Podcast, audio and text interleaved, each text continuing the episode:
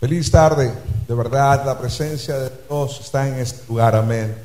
Yo no sé si usted ha sentido lo que estamos sintiendo nosotros en este lugar, pero yo estoy convencido que Dios ha de moverse de una manera extraordinaria en esta serie, amén. Así que voy a pedirle en este momento que antes de iniciar, usted conecte su espíritu y su corazón conmigo. Señor Jesús, estamos en un mismo sentir, dice la palabra, que cuando hay un mismo sentir, tu presencia desciende. Y es lo que ha sucedido en esta hermosa tarde. Yo te pido que traigas una palabra reveladora que abra el entendimiento. A lo mejor muchos hemos escuchado algunos versículos hasta esta misma palabra, pero según las circunstancias y eventos que vivimos a diario, necesitamos anclarla en nuestro corazón.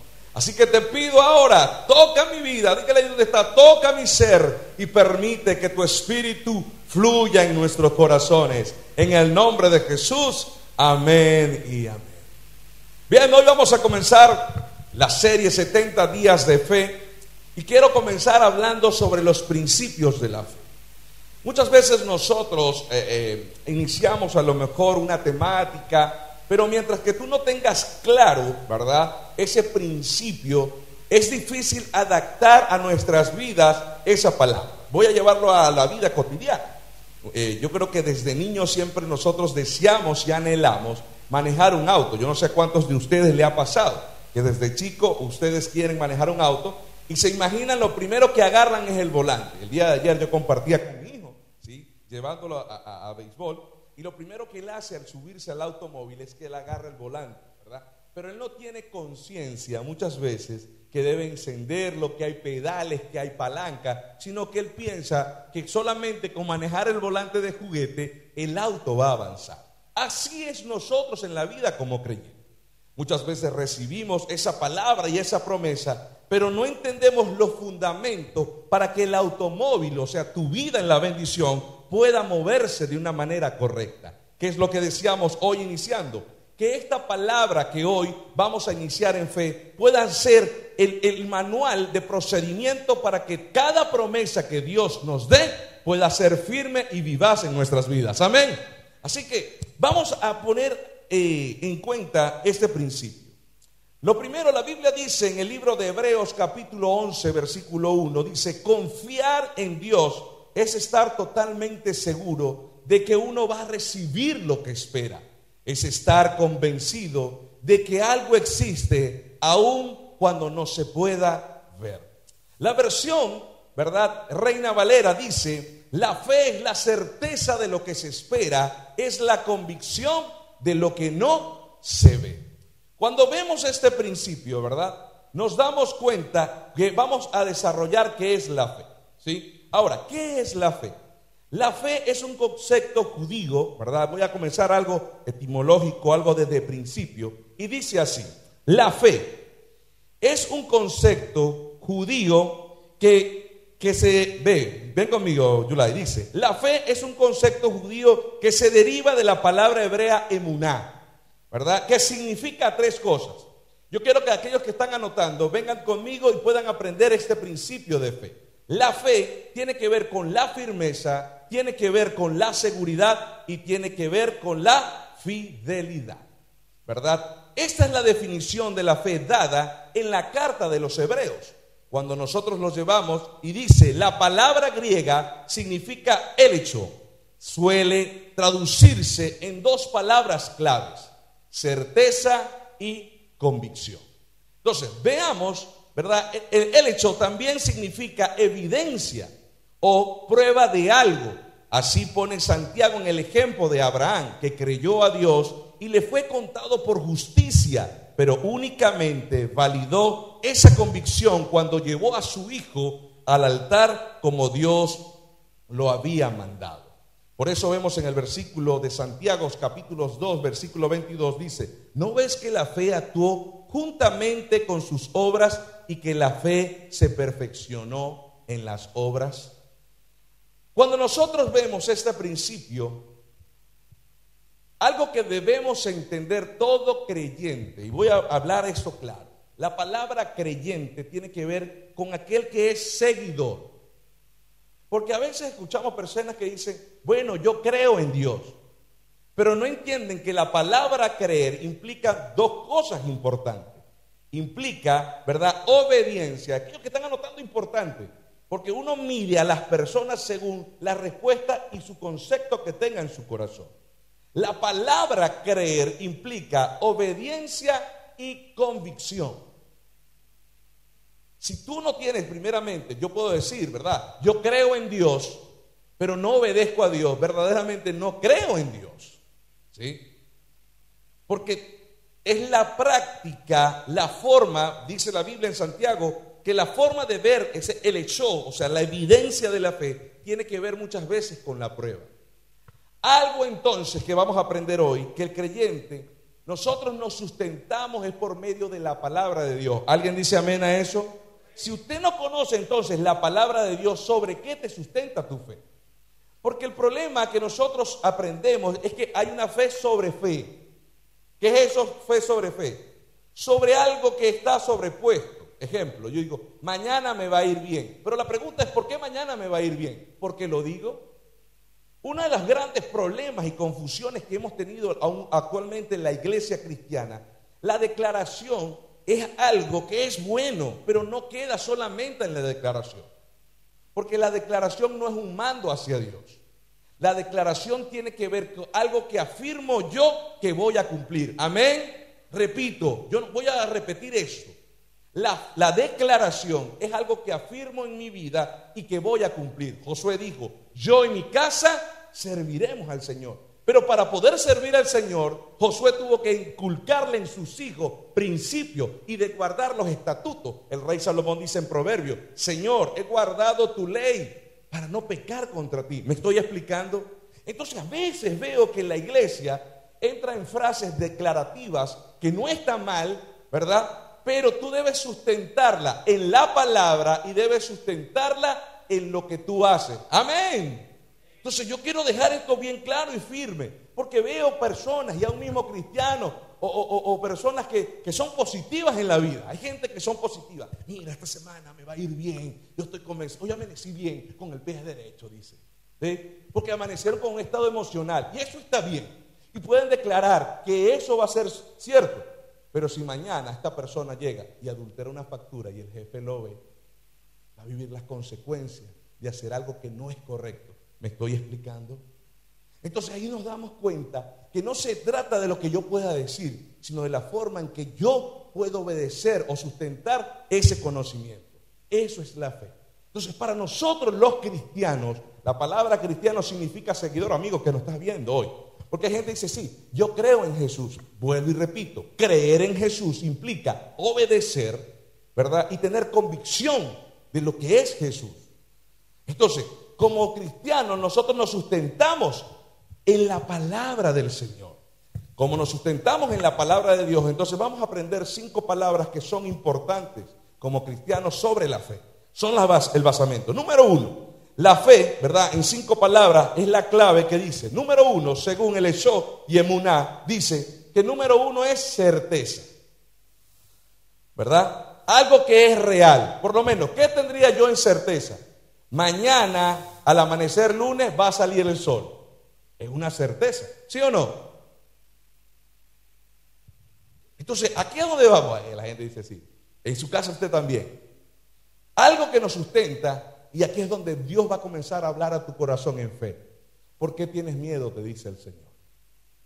Si la Biblia dice que si Él alimenta las aves del campo, lo hará contigo también. Jesús te dice que aunque pases momentos difíciles, Él no te abandonará ni te dejará. Ahí está lo que nosotros llamamos certeza. Hermanos, amigos que me estás viendo, es normal que el ser humano busque de Dios en momentos de dificultad.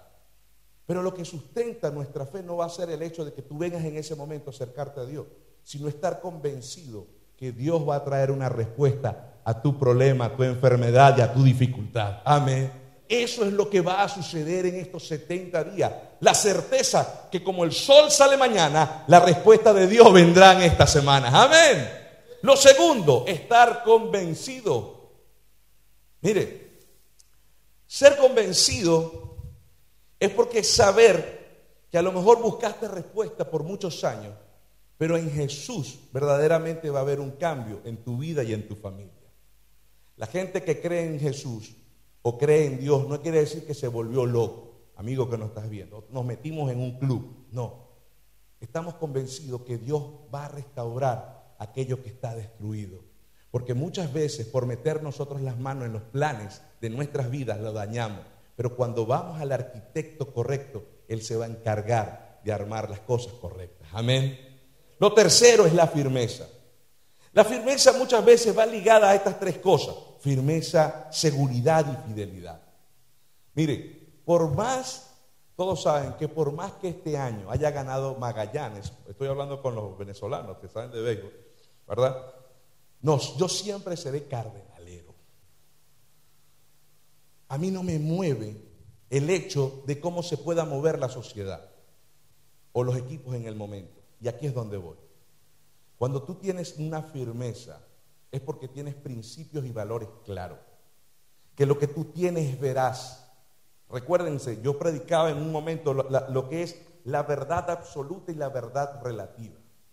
Y la gente en este mundo, en esta sociedad, en estos últimos tiempos, están llevando a una verdad relativa. Y la verdad relativa muchas veces nos va a llevar a caminos de pecado decisiones equívocas. Pero la firmeza en Jesús es lo que va a mantenerte en el Señor. Entonces, ahí debe haber firmeza. La seguridad es que algo va a suceder, que yo me siento protegido. Yo siento que hoy yo tengo que darte esta palabra de parte del Señor. Porque siento que aún mismo gente que va a una iglesia se siente desprotegida. ¿Y sabes cómo tú lo notas? Cuando tú quieres ayudar a Dios cuando no esperas la voz del Padre. Escúchame. Cuando tú no esperas la voz del Padre. ¿Sabe qué significa eso? Dice la Biblia, y voy a llevarle a eso. Hay cristianos que se desesperan y quieren ver la reacción rápidamente. Yo le pido a usted que me regale unos minutos con mayor atención porque va a venir la revelación más grande que usted va a entender. Porque en medio de la prueba es donde nosotros tenemos que tomar la elección correcta. Dios ya ha prometido cosas buenas para ti. ¿Quién dice amén en el chat y ahí que me está viendo? La Biblia dice que Él tiene planes de bien y para mal. La pregunta que yo me hago, ¿por qué tomas decisiones sin consultarle a Dios? ¿Será la pareja correcta? ¿Será el trabajo correcto? ¿Será tu entorno correcto lo que tú tienes? Me encanta siempre de esto, porque esto va a dar resultados al final. Y voy a esto. Hay personas, eh, voy a hablar, a lo mejor mucha gente me está viendo de otros países, mucha gente aquí es extranjero, a lo mejor es chileno, pero a lo mejor quiero que entienda este principio. Cuando por lo general un migrante llega a otro país, eh, nosotros tenemos que construir nuevamente. Que deseamos con al nivel que teníamos a lo mejor años atrás. Algo que he dicho en matrimonio, que el gran problema que tiene la gente es cuando nosotros nos comparamos. Consejo número uno para comenzar a construir en otro país, no te compares con otra familia. Porque cuando tú comienzas a mirar a los lados y te das cuenta, no, es que aquel tiene televisor, es que él tiene carro, ya va. Dios no ha dicho que te va a proveer y te va a proteger. Dios no te ha dicho que Él te va a sustentar y no va a dejar que tu, que tu fe caiga. Pero no ayudes a Dios. Deja que Él, a medida del proceso, tú puedas vivir eso. Pastor, es que es difícil. Pero a veces cuando nosotros accionamos antes sin que Dios nos dirija, nos va mal.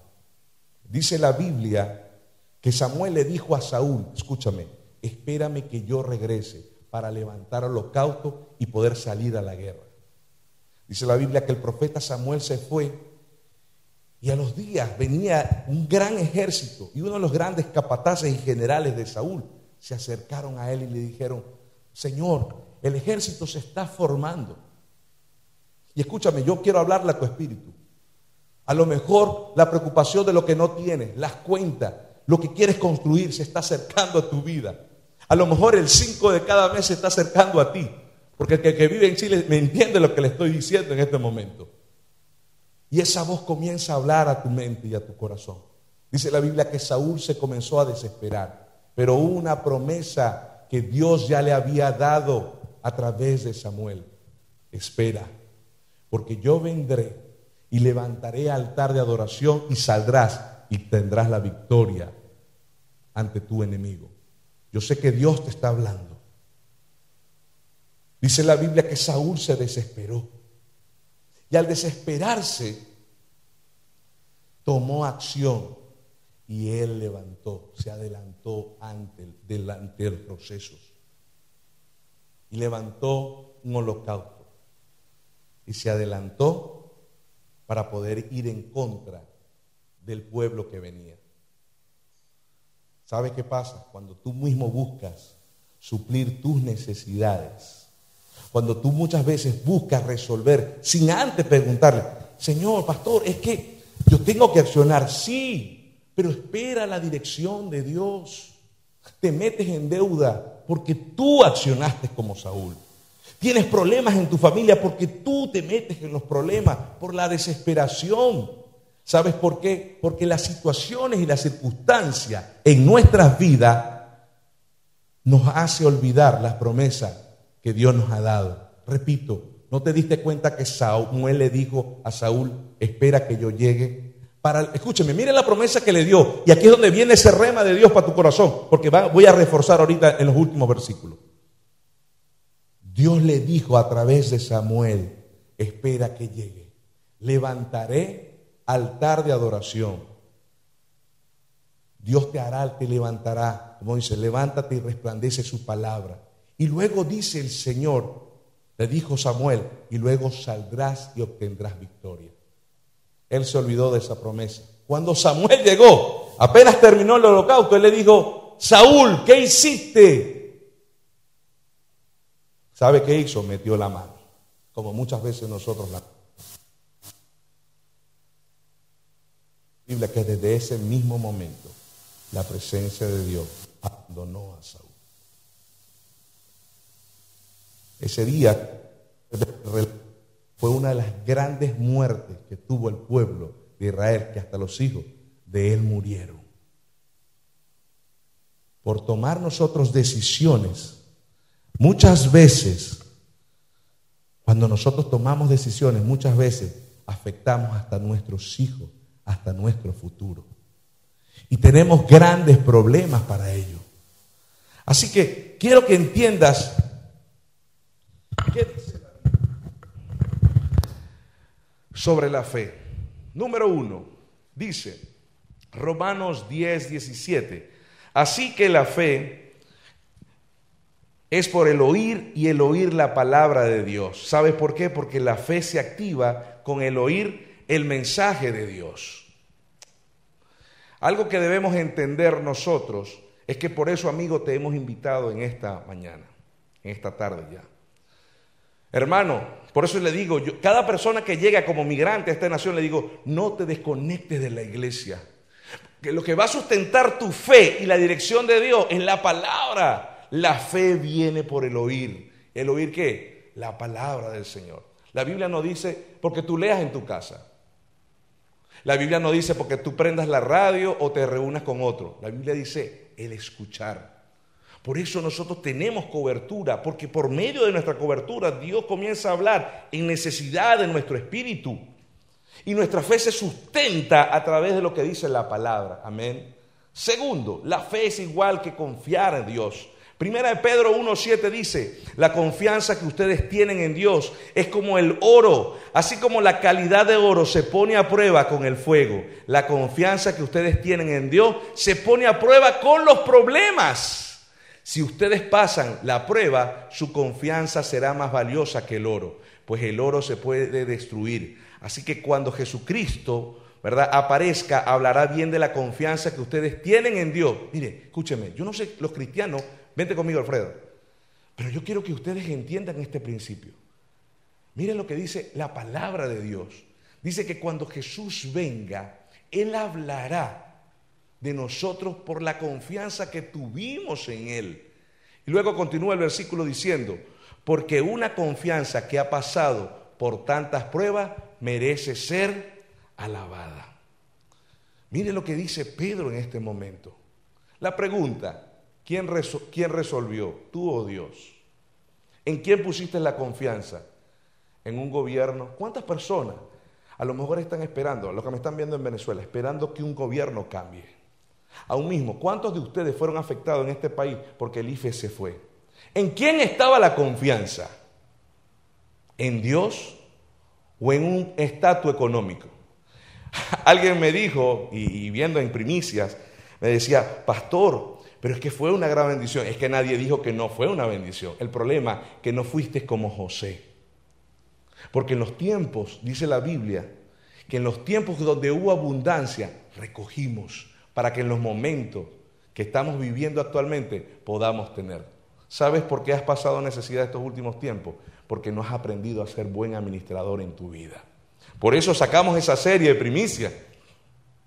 ¿Cierto, Jonathan? Jonathan es muy bueno con las matemáticas. Y nos damos cuenta que si nosotros no ponemos en práctica, vivirás esta crisis. Es más, analiza por un momento. ¿Faltan cuánto para terminar el año? Dígamelo rápido. Hoy tenemos 20, 28 días. Uf, gracias a Dios. Porque enero, enero duró 43 días, el mes, perdón. Porque enero duró 43 días, larguísimo. Nosotros estábamos orando para que llegara ese 5 para poder cobrar, ¿sí o no? La gente estaba desesperada.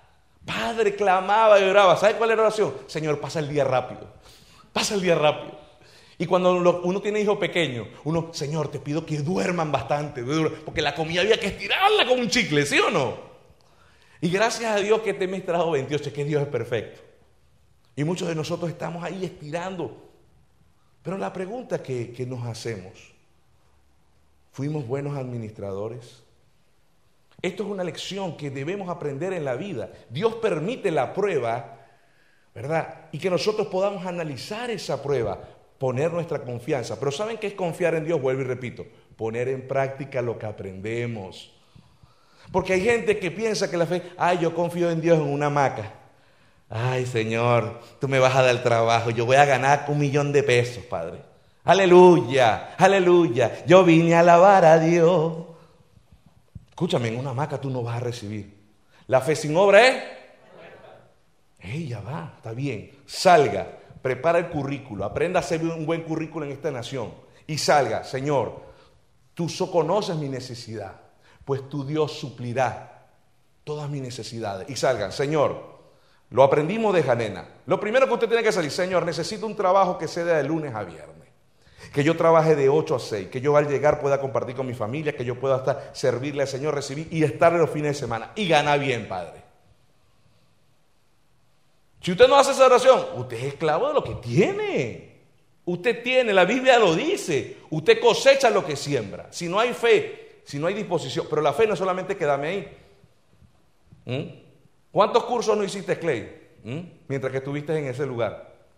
¿Y quién actualmente lo que dio la bendición de Clay? Actualmente ese cargo que Dios le ha permitido tener. Pero es por qué. ¿Ustedes creen que Clay solamente iba todos los domingos, todos los lunes o todos los días? Ay, tengo que trabajar. Yo siempre hablaba con Clay que, no, pastor, que estoy haciendo, ¿me entiendes? Un curso de grúa. Pastor, que estoy haciendo un curso de esto. Estoy haciendo un curso para entender Paola. Ese es muy bueno, le dije. Oye, escúcheme. A veces la gente no entiende que para poder crecer tú también necesitas disponer. La palabra de Dios dice que necesitas mojar tus pies. Acción. ¿Te recuerdan lo que predicó Hernán? Acción. La acción no está, bueno, yo creo en su palabra, abre la Biblia, pareciera que fuera un sorteo. Padre, háblame en este momento. Y estamos buscando donde la Biblia diga, Eduardo, Señor, multiplícame. Porque es que nuestro subconsciente nos dice que diga esa promesa. ¿Mm? Escúchenme, necesitamos poner nuestra confianza en Dios. Tito 2.2 dice, a los ancianos dile que deben ser responsables, escúchenme, que deben controlar sus deseos y pensar bien lo que van a hacer. También deben confiar en Dios, amar a los demás y ser siempre pacientes. Mire, escúchenme, Tito algo que recomienda, le dice el apóstol Pablo, epa, sean responsables. Piensen bien, escúchenme, piensen. Epa, señores, estás llegando a un país, ¿para qué te vas a comprar un iPhone? ¿Mm? Señores, vamos a analizar tu, tu estilo de vida. A veces es donde viene la lucha entre el deseo y la necesidad. Y a veces nos gana más el deseo. Y nos vemos en problemas. Ya va, vas a tener el teléfono del año, vas a tener la nevera del año, la cocina, lo que te encante, pero ya va, construye, sé responsable. Entonces veo gente, mire, y todos lo saben porque manejamos estadística en la iglesia. Vemos gente, matrimonios que se separan. Claro, si tienes que agarrar dos, tres trabajos para poder pagar toda la deuda que te metiste. Entonces yo digo a veces, te metes en deuda, trabajas más y pierdes la familia. ¿Qué ecuación más mala en la vida? ¿Mm? ¿Qué, ¿Qué ecuación más mala? Porque tú pones la confianza en ti. Pablo dice, le dice a Tito, ser responsable. Dice, Santiago 1.6, eso sí debes pedirle con la seguridad de que Dios te dará. Fíjense, Él está demandando algo y hoy vamos, ya, ya estoy terminando. Dios va a demandar en ti que tengas seguridad, que si estás enfermo vas a ser sano, que Dios va a proveer ese trabajo, que Dios va, pero escúchame, con seguridad, porque tenemos a ese papá, le estábamos cantando, en la presencia de nuestro Padre, Él va a suplir. Y yo lo veo con mi hijo. Aquellos días estábamos eh, y salimos y me dijo, papá, tengo hambre. ¿Qué hace un padre cuando su hijo le pide algo? ¿Mm? Se lo da. Escúchenme, tenemos un papá grande y él está dispuesto a bendecirte. Tienes que tener la seguridad. Gadiel estaba seguro que su papá se iba a detener y iba a comprar algo. De esa misma forma tenemos que estar seguros. Porque los que dudan son como las olas del mar, dice la Biblia, que el viento lleva de un lado a otro lado. Eso lo dice Santiago. Hebreos 8:12 dice, no queremos que se vuelvan perezosos. Epa, bájese esa maca. Más bien, sin dudar ni un instante, siga el ejemplo de los que confían en Dios, porque así recibirán lo que Dios les ha prometido. El 11:33 dice, ellos confiaron en Dios y por eso conquistaron países. ¿Ves? Cuando tú accionas, conquistas.